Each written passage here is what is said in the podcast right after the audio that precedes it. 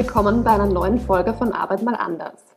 Wie verändert man die Kultur in einem Konzern in Richtung Digitalisierung und Menschenzentrierung gleichermaßen? Darüber werde ich gleich mit meinem Gast sprechen. Das ist Tobi Krüger. Und der hat äh, bei der Otto Group als Bereichsleiter mit seinem Team den Kulturwandel 4.0 vorangetrieben. Das schon seit fünf Jahren insgesamt. Äh, das Ganze ist jetzt schon eine Mammutaufgabe, kann man sagen, denn die Otto Group beschäftigt weltweit fast 52.000 Mitarbeiterinnen in 30 wesentlichen Unternehmensgruppen auf vier Kontinenten und hat im letzten Geschäftsjahr einen Umsatz gemacht von 14,3 Milliarden Euro. Ja, also das ist äh, schon eine ganz äh, spannende Geschichte, die Tobi da erzählen wird, glaube ich. Ähm, und begonnen hat das Ganze vor fünf Jahren mit roten Zahlen und einer PowerPoint-Präsentation. Das stimmt. Erstmal Hallo zusammen. hallo. Äh, vielen Dank, dass ich heute hier sein darf. Ja, das stimmt tatsächlich. Wir haben 2015 das erste Mal so eine wirtschaftliche Schieflage gehabt und haben dann tatsächlich ähm, auch uns überlegt, was, ähm, wieso gelingt uns das eigentlich nicht, das Potenzial dieses Unternehmens mit diesen 30 wesentlichen Unternehmensgruppen eigentlich so zu hebeln und so hinzustellen, dass wir auch mal so ein schlechtes Jahr aushalten. Und das ist dann so am Ende die Geburtsstunde des Kulturwandels gewesen. Das ist ganz wichtig, weil das bei uns damit dann auch geerdet ist, in, also tatsächlich in der Wirtschaftlichkeit. Das ist nicht singen, klatschen, tanzen, irgendwie Einhörner, Einhörner reiten und Bäume umarmen, Makramees knüpfen oder irgendwie sowas, sondern es geht tatsächlich darum, wie schaffen wir es eigentlich am Ende, den Herausforderungen der Digitalisierung gerecht zu werden. Und du hast dann auch dem Vorstand in einer PowerPoint-Präsentation in dieser besagten präsentiert, dass äh, jetzt wirklich ein drastischer Kulturwandel anstehen würde? Na, wir haben tatsächlich das ein ähm, bisschen anders gemacht. Also natürlich, weil wir ja gute Strategen sind, erstmal aufgezeigt, ja. was im Portfolio ähm, gut läuft und nicht so gut läuft.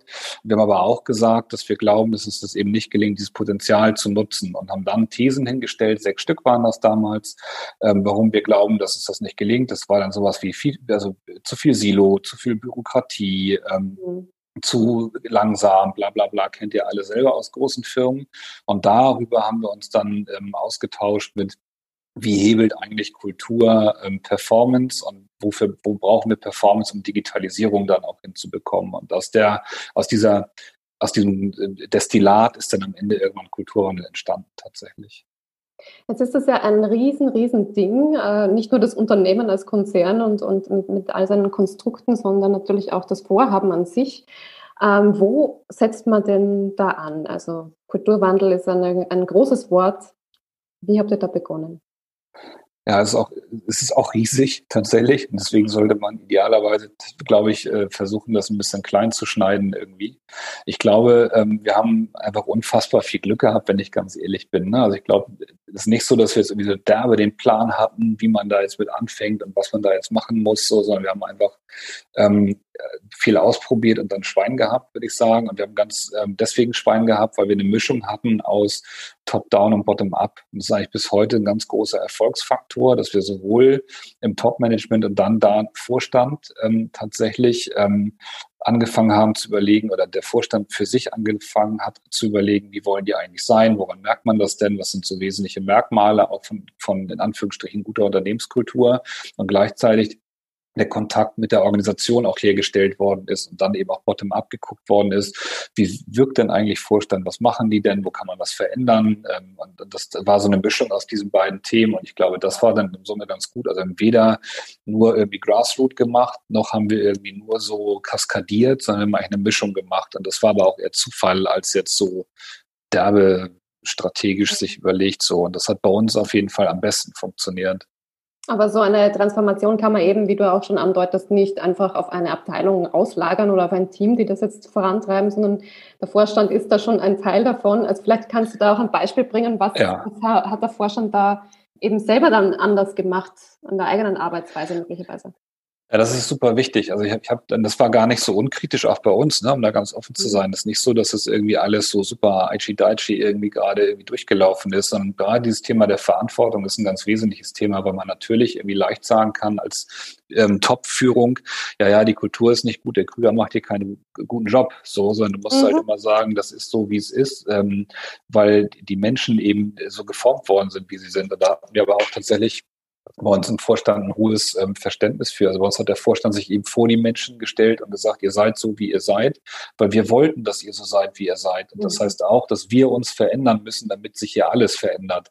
Ich finde, das war schon sehr, sehr, ähm, also nicht nur ein starkes Zeichen, sondern es war auch sehr selbstreflektiert. Und gleichzeitig hat der Vorstand natürlich für sich überlegt und gesagt, wo wollen wir eigentlich einen Unterschied machen? Woran merkt man das denn? Woran merkt denn zum Beispiel eine zweite Reihe, dass wir uns vertrauen?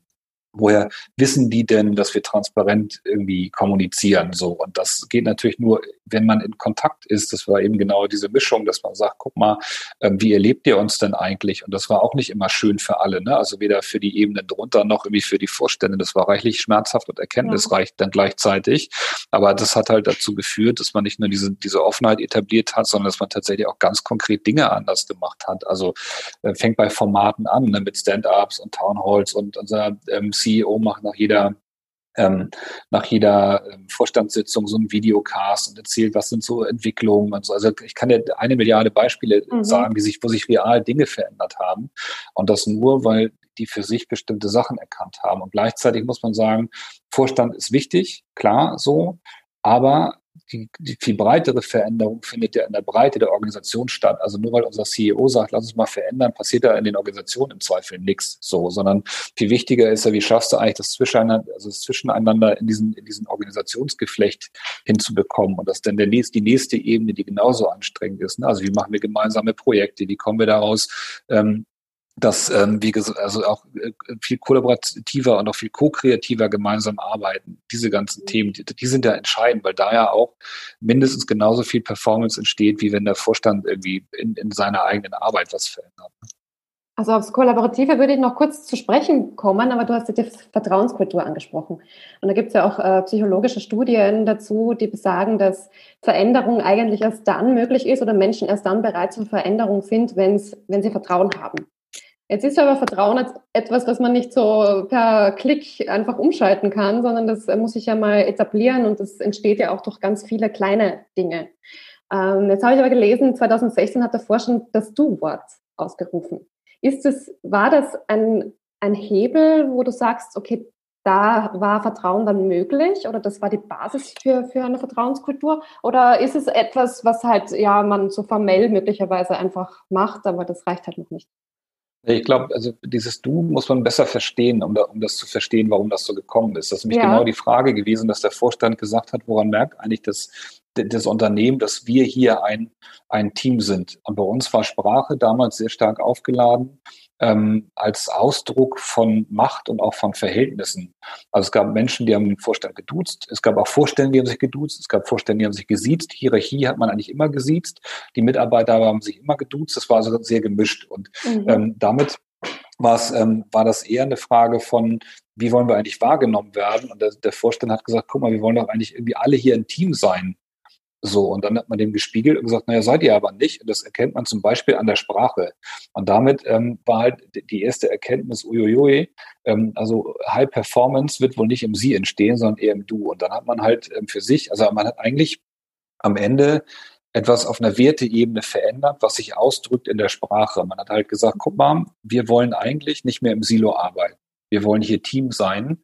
Und das heißt sprachlich aus dem Silo, dem Ich, in das Wir kommt man sprachlich übers Du. So, und das ist die, auch das, das Thema, das war, das war auch ein Angebot, es ist nie irgendwie verordnet worden, sondern gesagt, eigentlich wollen wir hier Team sein und äh, sprachlich ist es eben, eben an dem Du zu merken. Und das hat ganz gut ähm, funktioniert und war auch tatsächlich sicherlich einer der größten Big Banks so in der Organisation, weil das mhm. tatsächlich ganz viel geschafft hat. Aber auch da ganz ehrlich, das Du ist am Ende scheißegal. Ne? Das mhm. Du ist nicht das Entscheidende. Das Du ist eigentlich eine, eine, also eher so eine Metapher gewesen für viel direktere, viel offenere, für viel klarere Kommunikation, für Niederschwelligkeit, für Ansprechbarkeit. Und ähm, das sind auch die Sachen, die, die eigentlich passiert sind. Also das, ähm, das, das, das ganze Kommunikationssystem dahinter hat sich irgendwie verändert. Ne? Mhm. Was würdest du da, wenn wir gleich äh, vielleicht ähm, so ein Best Practice herausziehen, was würdest du Unternehmen raten? Wie kann man denn mit Formaten die Vertrauenskultur und die Kommunikationskultur verbessern? Also habt ihr da begonnen mit Business Breakfast oder mit Teams, Teambesprechungen, wo ihr über die Arbeitsweisen gesprochen habt? Oder? Ja, wir haben ganz, ganz, ganz am Anfang, jetzt sind wir so wirklich 2015, vor allem dafür gesorgt, dass diese Thesen, die hatten wir noch ein bisschen breiter gemacht, ein bisschen strukturiert, als Stratege, ne, bis da, dann muss man das ein bisschen irgendwie ausarbeiten, ähm, haben wir vor allem dafür gesorgt, dass der Vorstand in Kontakt zu diesen, mit diesen Thesen, mit der Breite der Organisation kommt. Das heißt, wir haben, das war auch zufällig, heute ist es irgendwie gängig, aber damals war es für uns eher zufällig, dass wir sehr holistische Gruppen gemacht haben aus Menschen, die sich zum Beispiel um dieses, wir bewegen uns im Silo, mit einem Vorstand dahingesetzt haben und gesagt haben, was erleben sie? Und dann haben wir auch Glück, weil wir so groß sind, ist so ein Aufruf erfolgt, dass man gesagt hat, wer hat Lust, sich mit dem Vorstand darüber zu unterhalten. Und wenn wir bei äh, 52.000 Leuten sind, dann findest du immer zehn, die auch mutig genug sind, so den ganzen Schrott mal irgendwie dahin zu kippen. So, und das war, ähm, ist aber notwendig und wichtig. Du musst die Dinge ja ansprechen. Und das war auch der Moment, wo ich finde, der kriege immer noch Gänsehaut, das so ein bisschen so Magic war, weil das dazu geführt hat, dass eigentlich für alle klar war, äh, wir müssen gemeinsam äh, Dinge verändern, um wirklich auch irgendwie diesen Herausforderungen äh, begegnen zu können. So und auch der, das, der, der, das, dieses, das ist am Ende in diesen Momenten vom Kopf ins Herz gerutscht bei den Vorständen, um das mal platt zu sagen. Mhm. Du kannst jeden Menschen dieser Erde fragen, ob das irgendwie schlauer ist, im Silo zu arbeiten oder schlauer zu gemeinsam, sagen wir alle ja gemeinsam so. Und wenn du fragst, wieso macht ihr das nicht, dann wirst du immer hören, ja, ich mache das, aber eigentlich alle, alle anderen wollen das irgendwie nicht. Also das Thema ist nicht mhm. Kognition, sondern du musst Räume dafür schaffen, den Kram Kram auszuprobieren und das zu üben und das zu machen und das zuzulassen. Und das waren für uns diese Strukturen. Das hieß bei uns Workstreams. Also wir haben entlang dieser Thesen Workstreams gegründet, die Firmen, Hierarchie und ähm, äh, ja, länderübergreifend eigentlich sich solchen Thesen genähert haben. Und das war unfassbarer, ein unfassbares Momentum, was da entstanden ist in dem Moment. Und das war aber, wie gesagt, eher, eher so ein bisschen zufällig. Hm.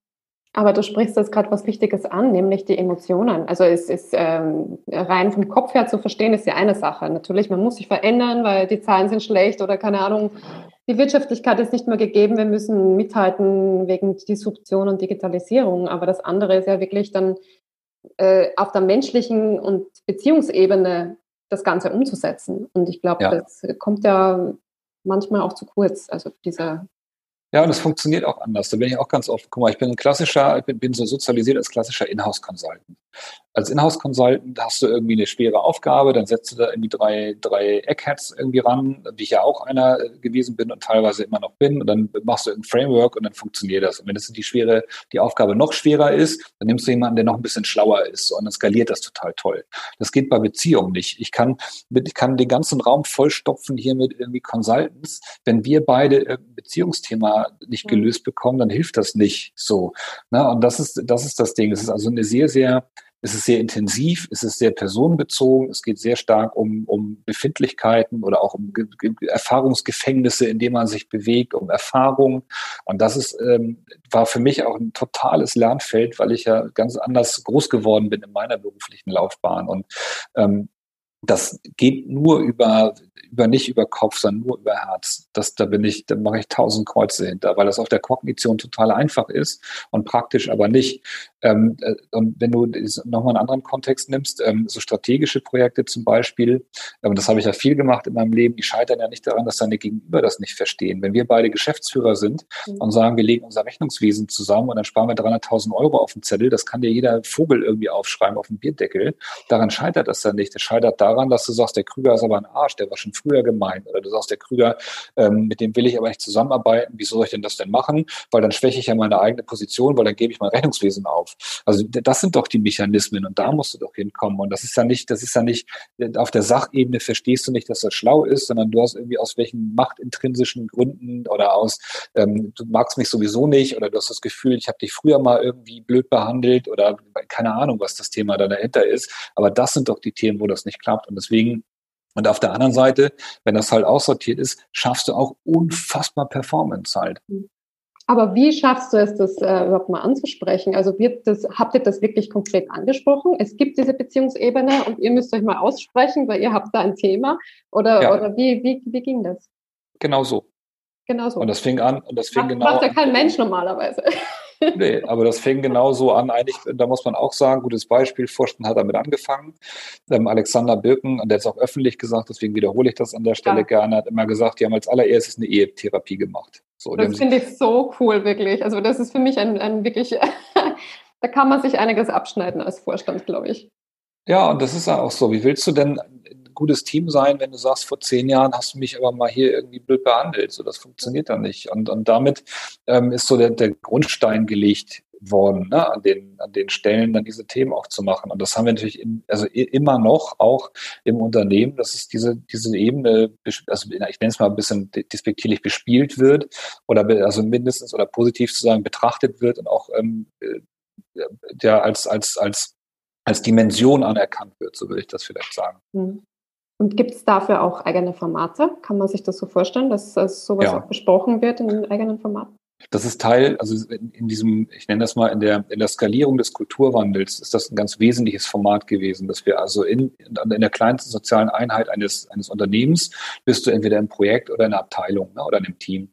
Und da ist das eigentlich ähm, genau das, was wir gemacht haben. Wir sind da überall hingegangen und haben gesagt, was ist das, was euch hier kulturell am meisten auf den Sack geht? Mhm. Was stört euch hier am meisten? Was ist das, was euch hier behindert?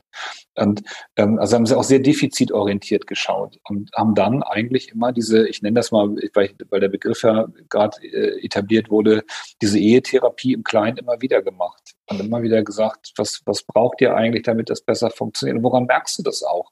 Das ist ja auch ganz platt. Weißt du, du kannst dich immer hinstellen und irgendeine Vision hochreißen als Vorstand und stehen drauf irgendwie Vertrauen und Respekt und Offenheit und Performance und alle stehen und klatschen, dann gibt's irgendwie Fähnchen und Tassen und bla.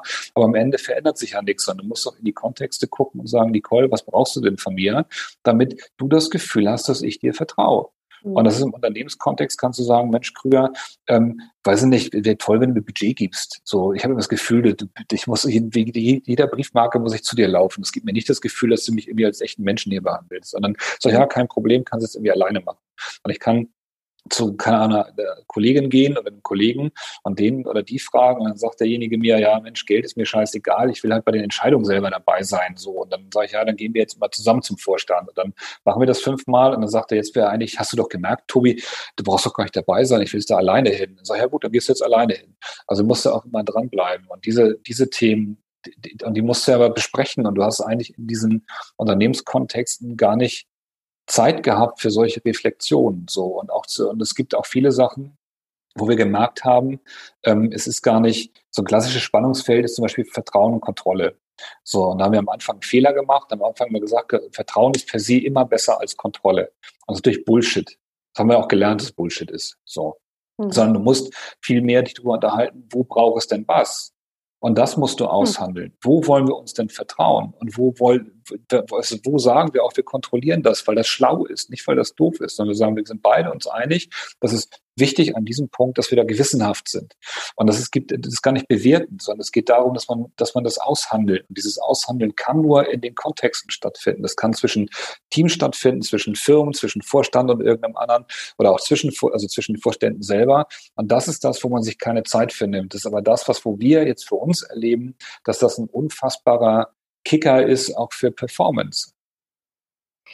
Also das äh, kann ich nur unterstreichen. Also alles, was ich bisher dazu gelesen oder gehört oder was auch immer an, an Learnings gehört habe, ist genau der Punkt, ja, dass die Zeit, die man dafür bräuchte, nimmt sich niemand oder die, die hat man eigentlich nicht auf dem Radar, weil das ist anstrengend. Ja sich mit Menschen auseinanderzusetzen, ist einfach anstrengend. Sich mit Befindlichkeiten auseinandersetzen, ist anstrengend. Aber ja, ist es auch. Es ist auch, bin ich mal auch kein Hehl draus. Es ist anstrengend, es ist nervig, es ist auch für Chefs ungewohnt, die kennen das nicht. Also gerade in der Chefrolle, wo du häufig dann immer Ansagen machst, dass Nicole mach jetzt mal hier irgendwie Controlling so, geh mir nicht auf den Keks, so, dann bist du das nicht gewohnt. Aber dadurch kriegst du auch dann nur das hin, was alle anderen auch hinkriegen. Und wenn das nicht mehr reicht, ähm, weil Digitalisierung auch andere Sachen fordert, dann musst du eben auch anders damit umgehen. So. Und die, und das ist das, was wir für uns, wir machen, wir sind ja kein altruistisches Unternehmen, ey, ganz ehrlich. Wir wollen auch unser Geld verdienen, wir müssen auch uns am Markt beweisen.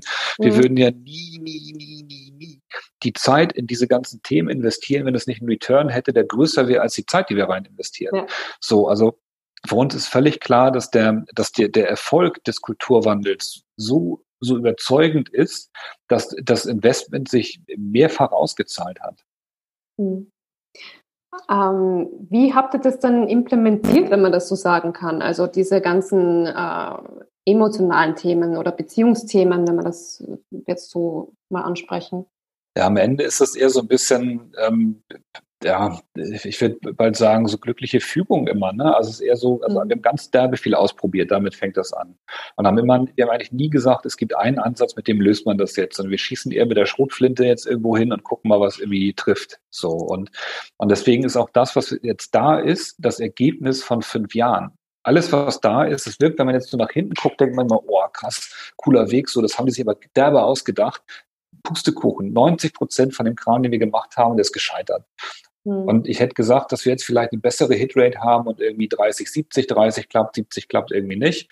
So, aber es gibt immer noch viele Sachen, die nicht so kommen, wie wir uns das irgendwie vorstellen. Und die, ähm, das Ding ist, dass dass man quasi diese, das ja braucht, um auch zu wissen, was schafft eigentlich wirklich Mehrwert und was klappt dann eigentlich. Und alle Themen, die wir jetzt gerade am Wickel haben, sind wir genauso blind wie bei den Themen, wo man jetzt, wenn man zurückguckt, drei Jahre sagt, das haben wir aber toll gelöst. So. Hm.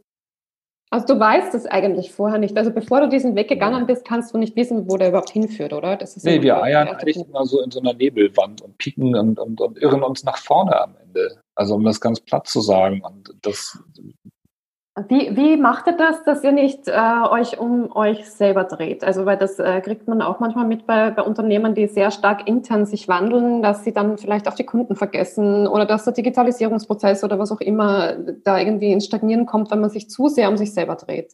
Wie, ja, das ist an sich ein Problem. Also es ist grundsätzlich ein Problem, dass Organisationen sich um Organisationen kümmern. Ne? Ähm, und ich würde nicht sagen, dass uns das ausschließlich immer gelungen ist, das nicht zu tun. Das möchte ich überhaupt nicht sagen. Also auch da haben wir bestimmt Momente gehabt, wo das irgendwie den, den Fokus verloren hat. So.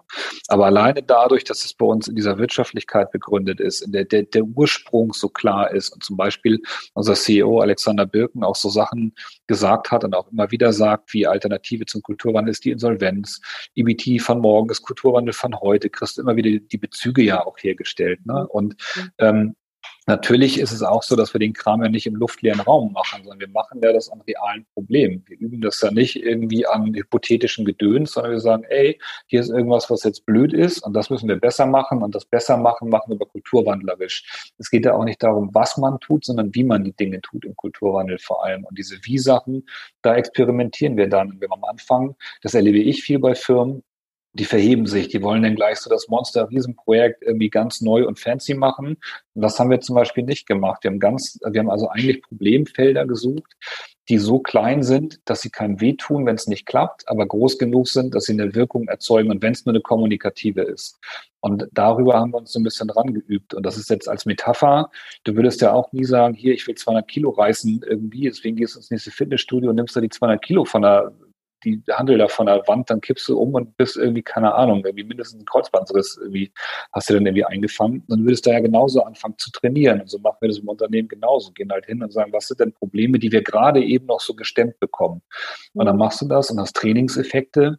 Und durch diese Trainingseffekte, zum Beispiel psychologische Sicherheit, ähm, Kommunikationsmuster, ähm, an sich hierarchieübergreifende Kommunikation zu üben, bla bla bla, übst du halt irgendwie Sachen und kannst das nächste Ding dann nehmen.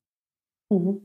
Und was du auch angesprochen hast, ist der Schmerz, oder? Also ihr habt ja die Mitarbeiter gefragt, was, was äh, sie scheiße finden oder was nicht so gut läuft. Und das heißt, ist das der Hebel, wo man die Mitarbeiter mitnehmen kann? Wo man sagt, okay, wir setzen jetzt mal das um, wo ihr sagt, das funktioniert nicht, weil ihr müsst es eigentlich besser wissen.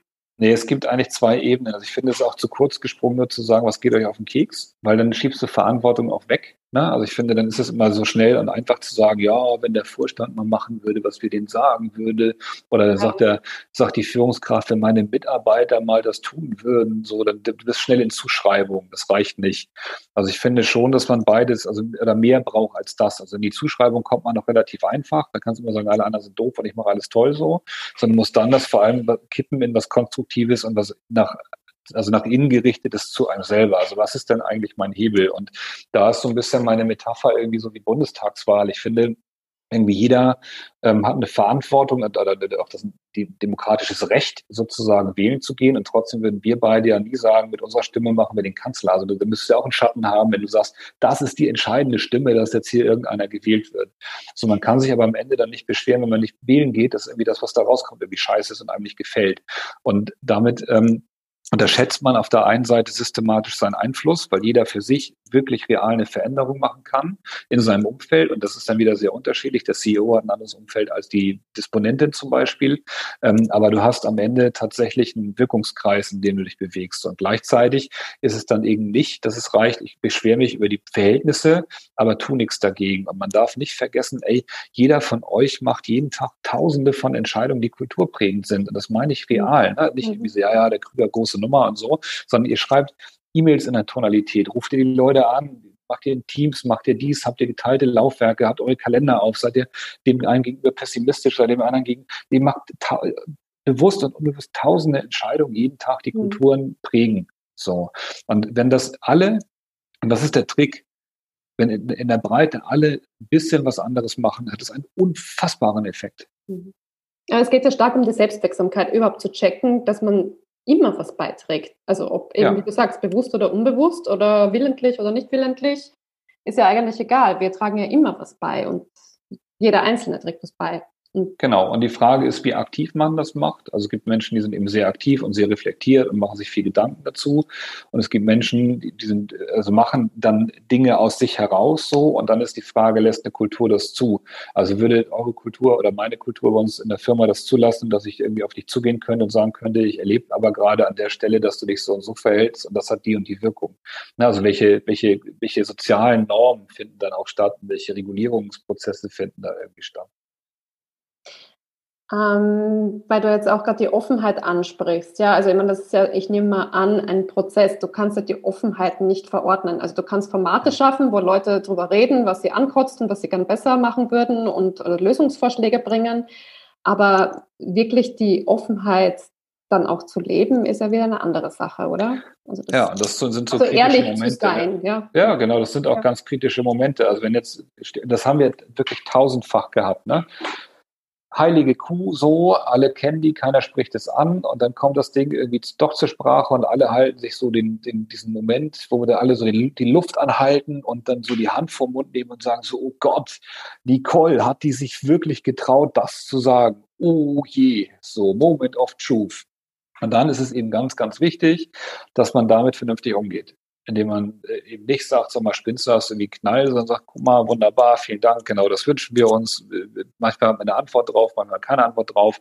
Und das sind dann eben genau die Sachen, die, die, das haben wir wirklich viel gehabt, ähm, die dann auch Kultur prägen. Und häufig, und das, mhm. das, das ist eine echte reale Erfahrung, eine ganz, ganz, ganz äh, tief, tief, tief aus dem Nähkästchen geplaudert. Führungskräfte sind häufig wahnsinnig froh, auf diese Sachen hingewiesen zu werden. In der Breite. Die aller, aller, aller, allermeisten Leute wünschen sich das sehr, auf diese Themen angesprochen zu werden. Warum? Mhm. Weil sie dann die Chance haben, auf diesen Themen zu arbeiten, um das ganz platt zu sagen. Mitarbeitende, die ihren Chefs nicht sagen, was scheiße ist, berauben ihrem Chef die, die, die Handlungs, den Handlungsrahmen. Ja. Die haben keine Chance. Die haben keine Chance, Dinge zu verändern im Wohle von allen, vom Team, von sich selbst, von den Abteilungen, von den Firmen, wenn die das nicht wissen. Und vieles kriegen die nicht mit aus den Rollen heraus. Und ich habe ganz, ganz, ganz, ganz, ganz, ganz, ganz selten irgendwie erlebt, dass irgendeiner als, als Führungskraft dann gesagt hat, oh, das ist aber jetzt gemein. So, im Gegenteil. Wir haben alle gesagt, Mann, es ist toll, endlich kann ich damit umgehen. Weil die sind ja nicht bescheuert, auch, also auch Chefs sind Menschen, die spüren das doch. Ja, klar. Sagen doch irgendwas, spüren, dass da irgendwas nicht stimmt. Ja. ja. Mhm. So, und, und häufig, und das ist auch das, was wir im Kern häufig eben machen, habe ich vorhin schon angedeutet, dieses so besprechbar machen, sichtbar machen, den Kram, der unterm Tisch liegt und stinkt, auf den Tisch legen, damit man dran arbeiten kann. Der Kram ist ja sowieso da. Glaubt doch nicht, dass es nicht da, das ist sowieso da. Dann schreibt ihr halt in der WhatsApp-Gruppe ohne euren Chef irgendeinen Kram. Mhm. So. Und das sind eben die Themen, die, wo uns das, das ist ja auch eine Frage von Zeit dann tatsächlich, wo das über Zeit gelungen ist, immer mehr und immer größere und immer ähm, an, in Anführungsstrichen problematischere Themen besprechbar zu machen. Und das ist genau dieser Übungseffekt. Das finde ich auch spannend, weil eigentlich so Mitarbeiter, die man so als Pain in the Ass bezeichnen würde, die halt wirklich immer sagen, was gerade scheiße ist, vielleicht nicht so konstruktiv sind, das sind eigentlich total wertvoll, oder? Weil die legen wirklich den, die Dinge offen oder die zeigen auch die blinden Flecken auf, auch wenn sie es möglicherweise jetzt nicht immer konstruktiv machen. Genau, die Frage ist immer, ich wollte gerade sagen, auch da ist immer das Wie, ne? Also nicht, dass, mhm. dass sie das tun, ist vielleicht spannend, sondern wie man das macht. Und das ist dann eben auch was, was du in der Organisation ja viel hast. Und das ist was, was wir auch immer wieder versuchen zu machen, gar nicht zu bewerten, sondern muss beobachten. Das ist ein großer Unterschied. Also mich hinzustellen und zu sagen, hier, der Krüger ist aber ein Arsch, weil, ist irgendwie mhm. einfach. Mhm. Aber zu sagen, ich beobachte dieses und jenes und das führt da und dazu, ist halt was anderes. Und diese, das ist auch schwerer, ne? Hm. Also du hast auch vorher die Workstreams angesprochen. Wie habt ihr das dann äh, jetzt so runterkaskadiert, jetzt organisatorisch und wie habt ihr das auch auf alle anderen Organisationen und Subunternehmen äh, quasi übertragen? Ja, ja erstmal ähm, ist es tatsächlich so, dass der Vorstand einfach relativ schnell ähm, für sich anerkannt hat, dass es sowas braucht. So, das, das ist mhm. wesentlich. Ne? Und dann gab es ähm, auch da so Magic Moments irgendwie, ähm, den, den Moment, dass man gesagt hat, eigentlich muss sich jede Firma damit beschäftigen. Kulturwandel ist Teil jeder Management-Agenda. Punkt. So. Das ist auch der Moment gewesen, wo ich aus meiner Strategenrolle in die Kulturwandelrolle gewechselt bin. Ich bin bis 2017 immer noch in der Strategie gewesen und habe in der Strategie viele strategische Projekte gemacht und den Kulturwandel und mache Kulturwandel Vollzeit erst seit ähm, 2017. Ähm, auch mit einem CEO-Wechsel von Hans-Otto Schrader auf, ähm, zu Alexander Birken, der das Thema dann bei sich aufgebaut hat. Und damit ähm, haben wir tatsächlich dann angefangen, systemisch würde ich das nennen, zu skalieren. So, und am Anfang haben wir versucht, aus uns als Team heraus genau diese Workshops in den Firmen zu machen. Das skaliert aber nicht. Kommt wieder der Berater in mir durch, kann jetzt nicht irgendwie 54.000 Leute da irgendwie bespaßen in Workshop-Formaten. Das klappt nicht.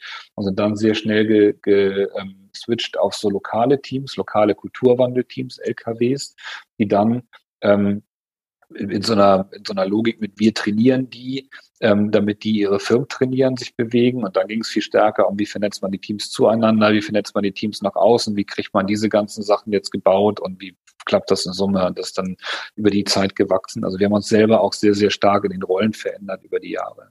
Hm.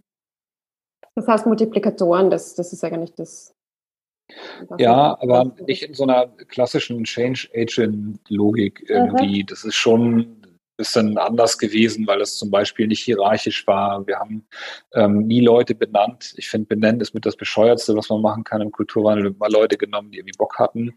Und das führt dann aber auch dazu, dass auf einmal jemand Kommunikation im Kulturwandel macht, der eigentlich aus dem Controlling kommt. So, und dann gibt es natürlich da so, so leichte ähm, Irritation, würde ich das mal nennen. Aber das heißt, wir haben schon ähm, versucht, lokale Teams zu bauen, aber aus einer anderen aus einer anderen Logik, als man klassischerweise früher so Change Agents gebaut hat. Hm. Aber Multiplikatoren sind es am Ende trotzdem, ja.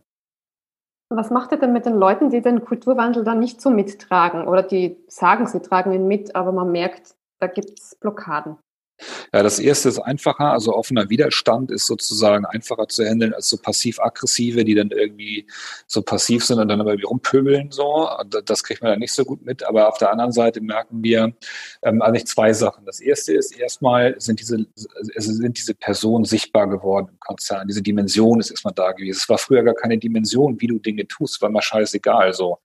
Ähm, mhm. da, das ist, äh, oder war nicht scheißegal, aber es war irgendwie nicht so, nicht so ein wesentlicher Aspekt. So, aber heute ist es ein ganz wesentlicher Aspekt geworden, mit wie arbeitet man eigentlich zusammen und nicht nur was tut man, sondern wie tut man auch Dinge. Und ähm, durch dieses Sichtbarmachen ähm, entsteht natürlich auf der einen Seite so ein, so ein klassischer sozialer Druck, also wenn alle irgendwie um dich rum sich auf eine bestimmte Art und Weise verhalten und du dich aber nicht mehr, dann ist es irgendwie erstmal auffällig. Und die allermeisten Menschen adaptieren dann eher das Verhalten, was nicht mehr so viel Stress bei denen verursacht, das ist nämlich dieses Auffällige. Und ähm, alleine dadurch kriegst du schon so, so eine Veränderung in sozialen Normen dann. Ähm, die Menschen, die sich wirklich, wirklich, wirklich, wirklich hart verweigern, ähm, sind meistens Menschen, die dann auch von sich aus gehen, weil die eben in, diesem, in dieser Kultur nicht mehr klarkommen. Die sagen dann sowas wie, mir geht ja schon ganz viel hier auf den Keks und jetzt soll ich auch noch geduzt werden, das ist jetzt zu viel, jetzt haue ich aber wirklich ab. So, und dann gehen die halt. Aber es sind dann auch nicht die, meistens nicht die Falschen, die das Unternehmen verlassen. Und die aller, aller, aller, aller, aller, allermeisten ähm, adaptieren. Ganz, ganz kleiner Teil ist überfordert. Die kriegst du mit klassischeren HR-Maßnahmen dann auch ähm, wieder ähm, sozusagen befähigt. Ähm, und dann ist der, der letzte Teil, der, der nicht will, von denen geht der allermeiste Teil. Und die, die dann noch da sind und nicht gehen wollen, von dem müsste man sich gegebenenfalls mal trennen. Hm. Aber äh, das ist jetzt nicht die breite Masse, oder? Also das. Äh, Ach, Quatsch. Das ich, also ich habe auf, auf, nein, auf fünf Jahre geguckt ähm, in der Otto Group, keine Handvoll. Also die mir einfällt. So. Weil ich finde es immer ganz spannend, dass Unternehmen sagen, ja, die Mitarbeiter wollen ja nicht und die sind im Widerstand und die wollen ja nicht. Und ich habe den Eindruck, ja, dann liegt es aber an euch, ehrlich gesagt. Dann, dann läuft ja. was anderes falsch oder es ist zu oberflächlich oder es ist die Kommunikation nicht ganz. Äh, da bist du aber direkt wieder an dem, was ich vorhin gesagt habe, in die ja. Zuschreibung. Dann sagst du meine Mitarbeiter, ich würde das eigentlich voll gut, aber meine Mitarbeiter leider nicht. Ja. So, und das ist eine gute Ausrede. Man kann sich da auch wahnsinnig toll hinter verstecken. Ja. ja? Also wie, wie, wie gerne würde ich das alles machen, aber leider, le leider, also mein Chef leider nicht, geht leider nicht, geht leider nicht mit dem. Hat jemand so. einfachsten. Das war bei uns ein ganz lange, ganz geflügeltes Wort, so mit, ja, Dr. Otto will das nicht. Und kein Mensch spricht mit Dr., kein Mensch spricht ja mit Dr. Otto so. Und immer wenn man dann die Chance hatte, mit ihm dazu zu reden, hat er sich derbe aufgeregt und gesagt, das ist doch totaler Quatsch, frag mich doch einfach. So, also es sind, sind was du schon, also kannst du einfach unfassbar schnell Schutzbehauptungen in alle Richtungen aufbauen. Es geht ja nicht nur nach oben, es geht auch nach unten. Ne? Ja. Ist ja auch eine schlimme Bevormundung der Person dann gegenüber. Ne? Ja, klar. Ähm, ihr habt ja auch einen Campus, der umgebaut wurde oder glaube ich immer noch sukzessive ja. umgebaut wird und ein riesiges, ziemlich geniales ähm, Gebäude ist mit Social Spaces und Coworking Space. Und ähm, wie seid ihr das angegangen? Haben die Mitarbeiter sich da einbringen können? Ja, also es ist tatsächlich so, dass wir sehr, sehr, sehr stark diese Flächen umgestalten. Dazu muss man wissen, dass wir eigentlich immer schon äh, an dem Standort im Großraumbüro gesessen haben. Es war also nicht, dass wir jetzt irgendwie von vereinzelten Büros auf große Flächen ziehen, mhm. sondern dass wir ähm, aus einer Großraumsituation kommt in eine moderne New Work und eigentlich so Activity-based Action ähm, geleitete ähm, Welt umgebaut haben. Und das ist natürlich unfassbar cool, weil das ein, ein natürlich ein, das, das unmittelbarste Moment ist ähm, oder Momentum ist für Dinge verändern sich. Also du kannst noch so viel ähm, sagen, ich will mit dem Kulturwandel nichts zu tun haben, wenn dein Büro auf einmal anders aussieht, dann kommst du trotzdem damit in Berührung so, ne? Und irgendwie Desk-Sharing eingeführt wird oder Social Spaces da sind und du in diese Themen dann auch ein Stück weit ähm, dich damit beschäftigen musst. So. Ähm, das ist tatsächlich so, dass das ein ähm, Prozess ist, der sehr, sehr stark bei uns in-house durch unsere Bauabteilung ähm, gemacht wird, die dann immer mit den jeweiligen Akteuren gucken, was braucht es auf den Flächen. Also da ist dann die Partizipation und die Einbeziehung und dann auch die Raumkonzepte auf diese Bedürfnisse dann runterschneiden. So, und dann gibt es aber größere Überlegungen mit sowas wie Desk-Sharing, Schlüssel, wie viel Social Spaces, wie viel Projekträume und so ein Kram. Das ist dann eher so der, der das Rahmenwerk, was dann irgendwie ähm, gesamthaft verabschiedet wird. Hm. Und äh, wie arbeiten die Leute jetzt? Also ist es dann immer projektbezogen oder kann man sagen, okay, die nächsten zwei Stunden möchte ich mich da mit irgendwem zusammensetzen?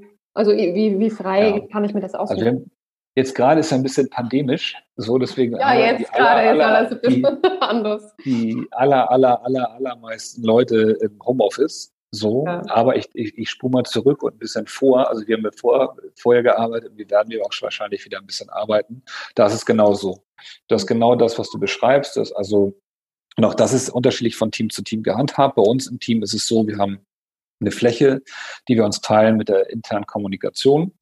Da kann man sich einfach irgendwie hinsetzen, dann kann ich mich da hinsetzen, mache da drei Stunden meine E-Mails, dann mache ich irgendwie einen Workshop, da bin ich auf Social Space, dann sage ich so immer zu, jetzt muss ich Stillarbeit machen, dann gehe ich in eine der Bibliotheken, mache dann wirklich irgendwie Headsets auf und bin dann komplett irgendwie weg und dann, ähm, weiß ich nicht, gehe ich Mittagessen und danach habe ich dann irgendeinen Open Space, um keine Ahnung, irgendeinen zu treffen. Also wir sind sehr, wir richten das sehr, sehr stark, also die, die Arbeitswelt richtet sich sehr stark nach den Aktivitäten der Mitarbeitenden. Und dann bist du genau in den Themen Stillarbeit, ähm, du bist in den Themen Gruppenarbeit, du bist aber auch in den Themen ähm, Kreativprozess. Und dann, dann, das wird eben unterschiedlich abgebildet tatsächlich in, in Zonierung dann.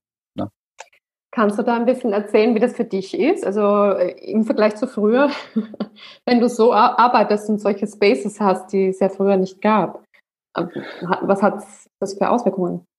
Ich fand das gut. Also ich kann ja eher auf mein Team gucken. Bei mir im Team war es tatsächlich zum Beispiel so, dass Homeoffice deutlich weniger geworden ist. Also jetzt sind wir gerade pandemisch, alle sind Homeoffice, aber vorher war es so, dass immer wieder auch Mitarbeitende zu Hause geblieben sind und zu Hause gearbeitet haben, weil sie eben Stillarbeit machen wollten oder irgendwas. Und das ist dann bei uns total zurückgegangen zum Beispiel, weil die gesagt haben, die Infrastruktur am Campus ist die deutlich bessere und ich kann das viel, viel ähm, besser aussteuern. Ich kann halt den Vormittag ähm, Homeoffice simulieren, dann esse ich aber Mittag mit einem Kollegen oder einer Kollegin mhm. danach mache ich jetzt nochmal irgendwie auf der Fläche drei Termine, um dann in einem Workshop irgendwas zu machen. Was auch bei uns passiert ist, ist zum Beispiel, dass die Meetingkultur sich extrem verändert hat. Also normale, klassische Meetings, ähm, die man, die früher bei uns in klassischen Meetingräumen stattgefunden haben, finden eigentlich immer auf diesen offenen Flächen mittlerweile statt. Diese ich nenne es mal alten, ähm, etwas ähm, auch die, die auch so nicht so niederschwellig sind, also diese, die jetzt so ein bisschen formaler sind, die Themen, haben wir eigentlich fast nur noch, wenn irgendwie ähm, tatsächlich irgendwie Kickoff ist von irgendeinem Thema oder Bereiche das erste Mal miteinander zusammenarbeiten oder irgendwie, keine Ahnung, ähm, irgendeine Vorstandssitzung ist oder sowas. Aber es findet einfach unfassbar viel auch in niederschwelligeren Formaten statt. Mhm. Und das ist natürlich, ähm, auch das zahlt ja total ein auf Kommunikation. Also so Mitarbeiter, normale Routinen und Gespräche, die setzen sich alle in irgendeine Kaffeeküche. Da geht da keiner mehr irgendwie einen Raum buchen und macht da irgendwas so. Das ist, und allein dadurch kreierst du ja auch Atmosphären. Ne? Mhm. Ja, und die Inhalte sind anders. Also die Art und Weise, wie ich kommuniziere, ja. nehme ich mal an, wird eine andere sein, als wenn das so formell, klassisch stattfindet. Hm. Was würdest du sagen, jetzt zurückblickend, ähm, was hättest du gerne anders gemacht? Wenn ich ganz ehrlich bin, nix so, weil ich finde, das, wo wir heute stehen, ist das Ergebnis von dem, was wir halt gemacht haben, aber wir haben vieles falsch gemacht. So, das ist, das ist tatsächlich so. Also wir haben wirklich viele, viele Sachen falsch gemacht. Und gerade am Anfang, gerade in diesen Workstreams, von denen ich ja vorhin schon berichtet habe, damit zum Beispiel systematisch die Fachbereiche rausgenommen. Also wir haben uns unterhalten, wie ähm, keine Ahnung, wie kann man den Konzern besser steuern, aber im Controlling nicht da reingelassen, weil wir gesagt haben, wir müssen Räume schaffen, die so geschützt sind, dass man sich ähm, beklagen kann, ohne dass man direkt irgendwie in so Rechtfertigungsschleifen kommt. Das würde ich auch immer wieder so machen. Das ist nicht der Fehler. Der Fehler war, dass wir viel zu lange, viel zu spät und viel zu schlecht die Fachbereiche wieder dazugeholt haben. Also das Sounding auf die Ergebnisse, die, die Feedback Loops, diese ganzen Sachen, die haben nicht gut hm. funktioniert. Das würde mhm. ich heute anders machen. Also diese Trennung fand ich immer noch sehr schlau und würde ich wahrscheinlich genauso machen. Ähm, die Einbindung von Hierarchie, die Einbindung von Funktion war nicht gut. Die ist uns überhaupt nicht gut geglückt. Wir haben auch die ersten 18 Monate in Summe derbe schlecht kommuniziert. Es war einfach scheiße so. Und zwar nicht, weil wir irgendwie nicht kommuniziert hätten, sondern weil da am Ende sieben Strategen saßen aus dem, mit Anzug und Krawatte, also es ist ja wirklich real, Anzug und Krawatte, und dann gesagt haben, wir machen mal hier irgendwas. So, wir haben also viel zu spät und dann auch viel zu schlecht ähm, die die internen Kommunikationsmenschen zum Beispiel eingeladen, Teil dieses Prozesses zu sein. So, dann haben wir, ach, da gibt's tausend Sachen. Also wir können auch irgendwie sowas wie, wir haben über, viel über offene und partizipative Prozesse geredet, saßen aber trotzdem mit sieben Strategen darum. Das war jetzt auch nur so ein Medium offen und, und transparent. Okay. Hm. Ja. Aber wahrscheinlich braucht es das auch, oder? Aber es braucht ja die Erfahrung, was, was funktioniert und was nicht funktioniert. Und es ja. braucht vielleicht auch so eine Übergangsphase von eher geschlossen Natürlich. bis ganz offen. Also, ja, klar.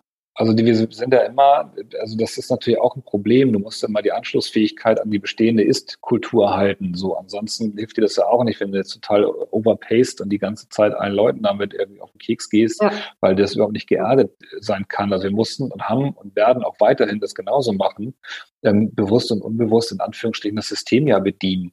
Und dadurch machen wir natürlich irgendwie Sachen, die, die heute lächerlich wirken, die aber in dem Moment total toll waren. Ich erinnere mich an den Moment, wir haben zum Beispiel mal für einen der Vorstände auch eine klassische Strategiearbeit, so eine Rede geschrieben. So.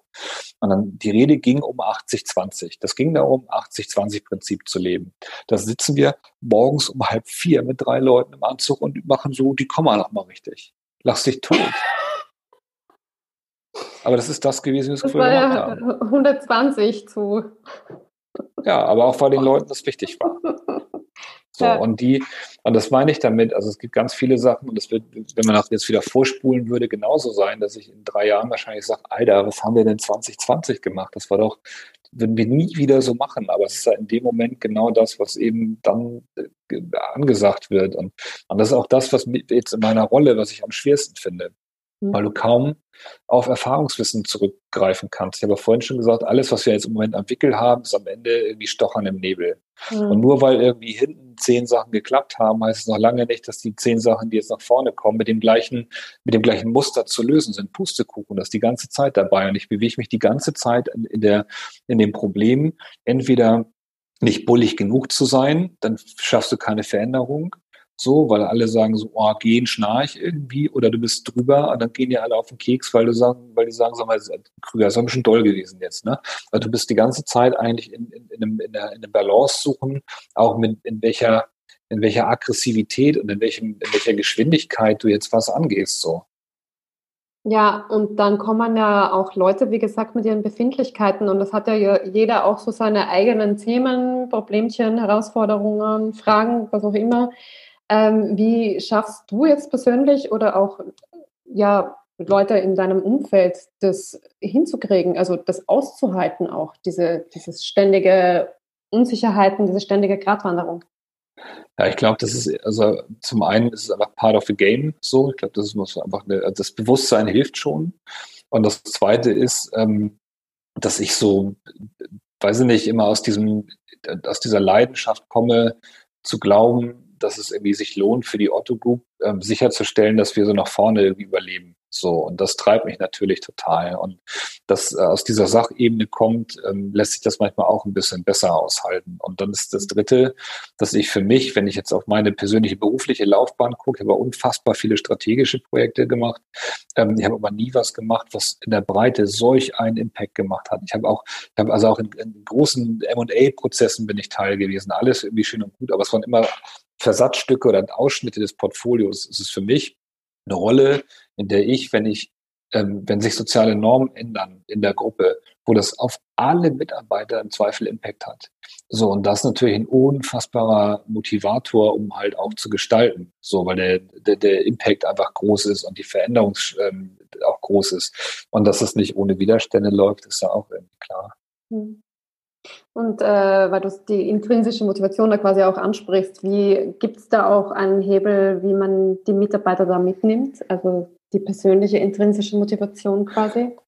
Ich glaube, es gibt genug Menschen, die intrinsisch motiviert sind. Ich glaube ja. halt, dass man denen eher die Freiheiten und die Räume schaffen muss, dass die in ihre Wirkung kommen. Also ich glaube, das ist der Trick. So genauso wie ich von keinem in der Breite erwarte, dass alle mit dem Kulturwandel schwer durch die Otto Group laufen. Ich finde, das ist völlig legitim, wenn Menschen irgendwie da an ihren Arbeitsplatz kommen, ihren Job machen, wieder nach Hause gehen, so und sich nicht irgendwie on top dazu noch mit irgendwelchen anderen Fragestellungen beschäftigen. Das ist dann eben die Aufgabe von Führung oder eben von von Menschen wie auch mir, Rahmen und äh, und Normen und und ähm, ja, Grundwerte zu verankern, die dann den Menschen, die so mit dieser, diesem Ich komme dahin, mache meine Arbeit, gehe wieder nach Hause, Setting, halt trotzdem eine Chance haben, unbewusst in ihre Kraft zu kommen.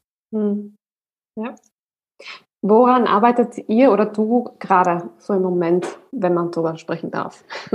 Ja, man darf über alles sprechen, über, über ganz viel. Ne? Also es gibt auf der einen Seite natürlich so weiter die, die Verankerung ähm, und wie kriegt man das eigentlich hin? Und wir sind gar nicht so weit davon weg, glaube ich tatsächlich. Wie kriegt man das eigentlich hin, dass Kulturwandel in der Breite funktioniert, ohne dass der Krüger da mit irgendwie sieben anderen Leuten sitzt? So. Ähm, also wie kriegst du es eigentlich losgelöst von diesem Katalysator dieses Teams. Und das ist eine ganz große Vision, an der wir sitzen. Wie schaffen wir uns eigentlich selber ab? Und das ist gar nicht, wie ich sage, ich glaube, das ist gar nicht mehr so weit. Ich würde vermuten, so, wenn ich nach vorne spule, 12, 18 Monate, dann würde ich denken, dass man uns nicht mehr braucht. Wow. So, und das wäre schon, würde ich schon ganz gut finden. Das ist ein großes Thema zum Beispiel.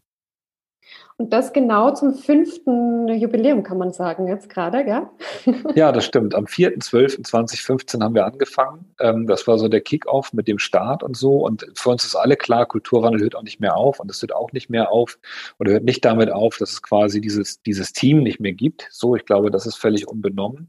Aber ähm, es wäre natürlich traumhaft, wenn uns das gelingen würde, ähm, uns zu, also uns in, in, in allen Ehren dann zu verabschieden, in Anführungsstrichen, und gleichzeitig zu wissen, dass es eigentlich so tief in der DNA verwurzelt ist, das ist ja das Ziel dabei, dass es so tief verwurzelt ist, dass der kulturelle Reifegrad so hoch ist, dass dieser Anstoß von außen einfach nicht mehr benötigt wird. Hm. Also ich glaube, wir werden noch einiges von euch hören. Ihr seid da auch immer sehr mitteilsam und man bekommt auch viel mit, Gott sei Dank, ähm, als Vorreiter quasi des Kulturwandels. Tobi Krüger, vielen, vielen Dank fürs Gespräch und Danke alles dir. Gute weiterhin auf diesem Hell of a Ride. ah, Dankeschön, das ist lieb. Vielen Dank. Dankeschön. Tschüss.